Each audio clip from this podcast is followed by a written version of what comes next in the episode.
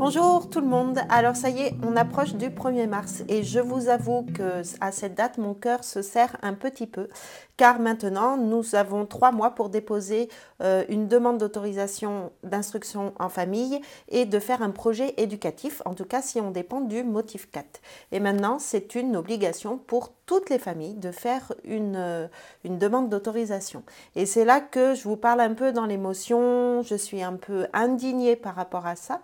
Euh, on va se demander maintenant à quand l'autorisation d'être parent. Mais bon, là, c'est pas le sujet. Je vais vous faire une petite vidéo pour donner, vous donner un petit peu les marches à suivre euh, pour faire cette demande d'autorisation d'instruction en famille. Pour faire très rapidement, euh, moi j'ai choisi effectivement de faire cette demande. J'aurais pu euh, choisir plein d'autres choses, euh, comme partir à l'étranger, mais depuis qu'on est séparé avec le papa, ben, c'est malheureusement plus possible. Ou alors de devenir nomade, mais on a été nomade pendant longtemps et maintenant, pareil, à cause de la séparation, on ne peut plus le faire. nos enfants ne sont pas en situation de handicap et, et, et en plus, ils ne font pas de, de d'activités euh, sportives ou artistiques de façon intensive. Donc, il nous restait plus que la désobéissance civile si nous voulions plus faire, euh, si nous, ne voulions pas faire de, de demande.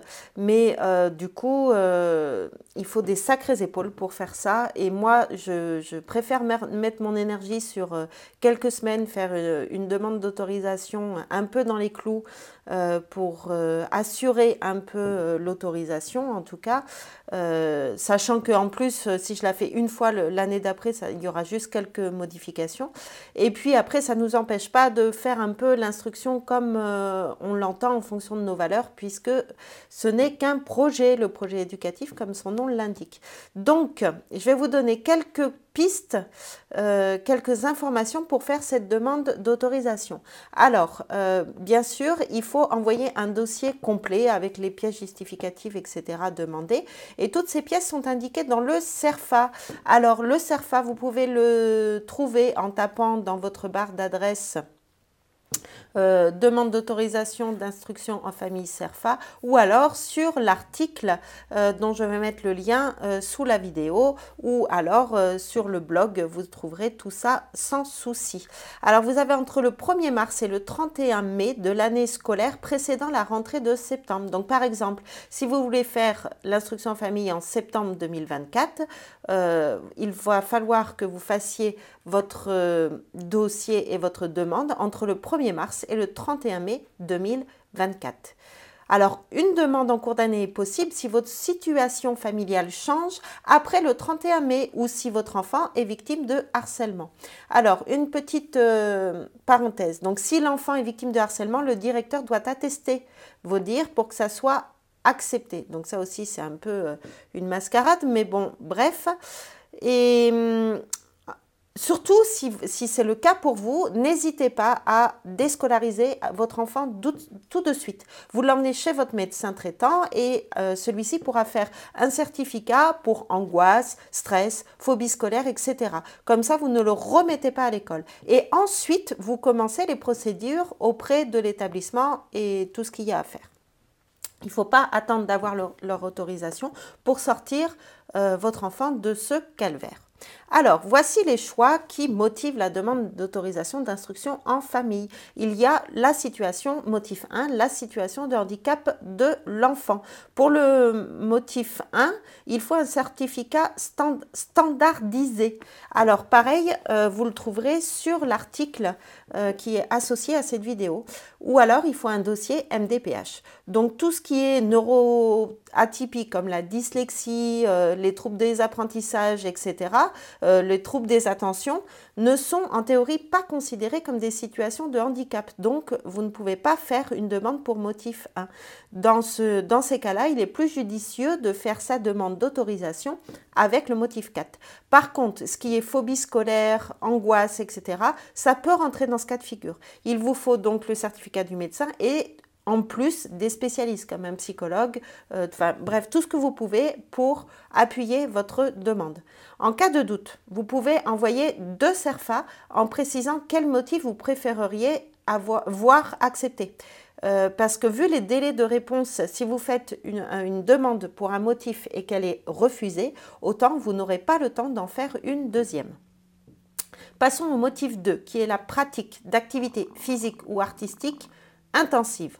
Donc toujours pareil, le CERFA de base et les pièces justificatives qui sont indiquées à l'intérieur.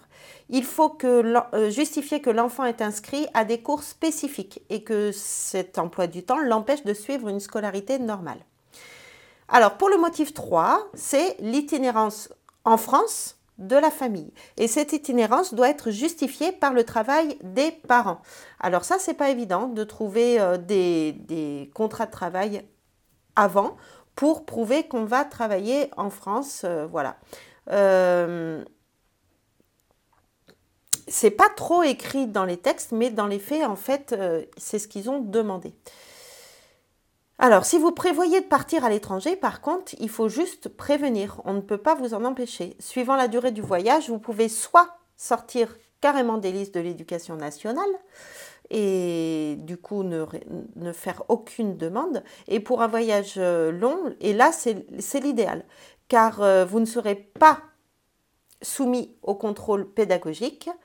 Et, hum, ou alors, si votre durée de voyage est plus courte, il va falloir, enfin il va falloir, on va vous demander de faire l'instruction en famille en suivant le programme de la classe de votre enfant, parce que du coup, il considère que vous pouvez le scolariser et que euh, vous, juste vous partez le temps du voyage. Et là, on arrive à la situation 4, qui est l'existence d'une situation propre à l'enfant. Donc, par définition, tous les enfants ont une situation qui leur est propre. Donc c'est dans ce motif qu'on va caser toutes les familles qui ne peuvent pas cocher les motifs 1, 2 ou 3. Alors il y a toujours le CERFA de base à remplir et ensuite, en plus de ça, il va falloir réaliser un projet éducatif pour la demande d'autorisation d'instruction en famille.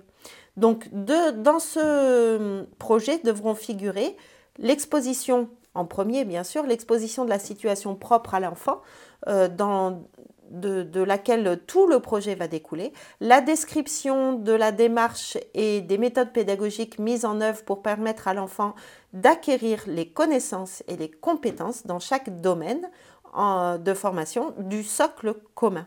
Donc, je vous rappelle, il existe cinq domaines. Vous pouvez trouver tout ça sur Eduscol, euh, la définition du socle commun, des domaines d'apprentissage, etc. Euh, en troisième point, il va falloir fournir les ressources et les supports éducatifs euh, utiliser avec une progression de ce que vous pensez faire dans cette année. Et en quatrième point, l'organisation du temps de l'enfant avec le rythme et la durée des activités. Dans ce projet, le fil conducteur, donc, je répète, sera euh, la situation propre à votre enfant, avec ses particularités, ses spécificités, ses besoins, etc. Et tout doit s'articuler autour de ça, même si vous faites appel à des cours par correspondance. Votre enfant reste le centre de ce projet. Ce que vous pouvez dire, euh, en fait, non, pardon. Ce, que, ce qui veut dire que vous ne pouvez pas vous contenter de donner la progression qui est fournie par les cours par correspondance, si vous en prenez en tout cas. Vous devez tout de même rédiger ce projet en fonction de votre enfant. De plus, vous devez faire référence aux cinq domaines d'apprentissage présents dans le socle commun de connaissances et non pas aux matières scolaires comme on a l'habitude de le faire ou comme c'est présenté dans les manuels. Enfin, vous devez prouver votre capacité à instruire votre enfant en fonction de ses particularités et de votre disponibilité. Aussi, une petite parenthèse, il va falloir que vous ayez le bac ou alors que la personne qui soit en charge de l'instruction ait le bac pour pouvoir faire cette demande. Alors là, c'est une euh, aberration, mais bon, peu importe. Euh, mais du coup, vous pouvez, si jamais vous n'avez pas le bac, vous pouvez inscrire euh, votre conjoint ou votre conjointe ou vos grands-parents, enfin, ou, les grands-parents des enfants pour faire l'instruction de vos enfants. Voilà. Alors, euh, d'ici quelques, enfin d'ici une semaine d'ailleurs, je vais proposer l'inscription à des ateliers gratuits qui vont se dérouler quelques semaines plus tard. Ceux qui me connaissent ont l'habitude, je fais souvent ce genre d'atelier sur différents thèmes. Ceux-ci vont, porter sur la réalisation du projet éducatif et sur la demande d'autorisation d'instruction en famille. Vous, vous aurez juste à vous inscrire et vous recevrez vos liens de connexion pour ces ateliers. Donc, ils se dérouleront durant trois jours. Et comme ça, vous aurez euh, un peu plus de clés en main pour pouvoir vous lancer dans cette réalisation. Voilà, je vous dis à très vite pour les ateliers.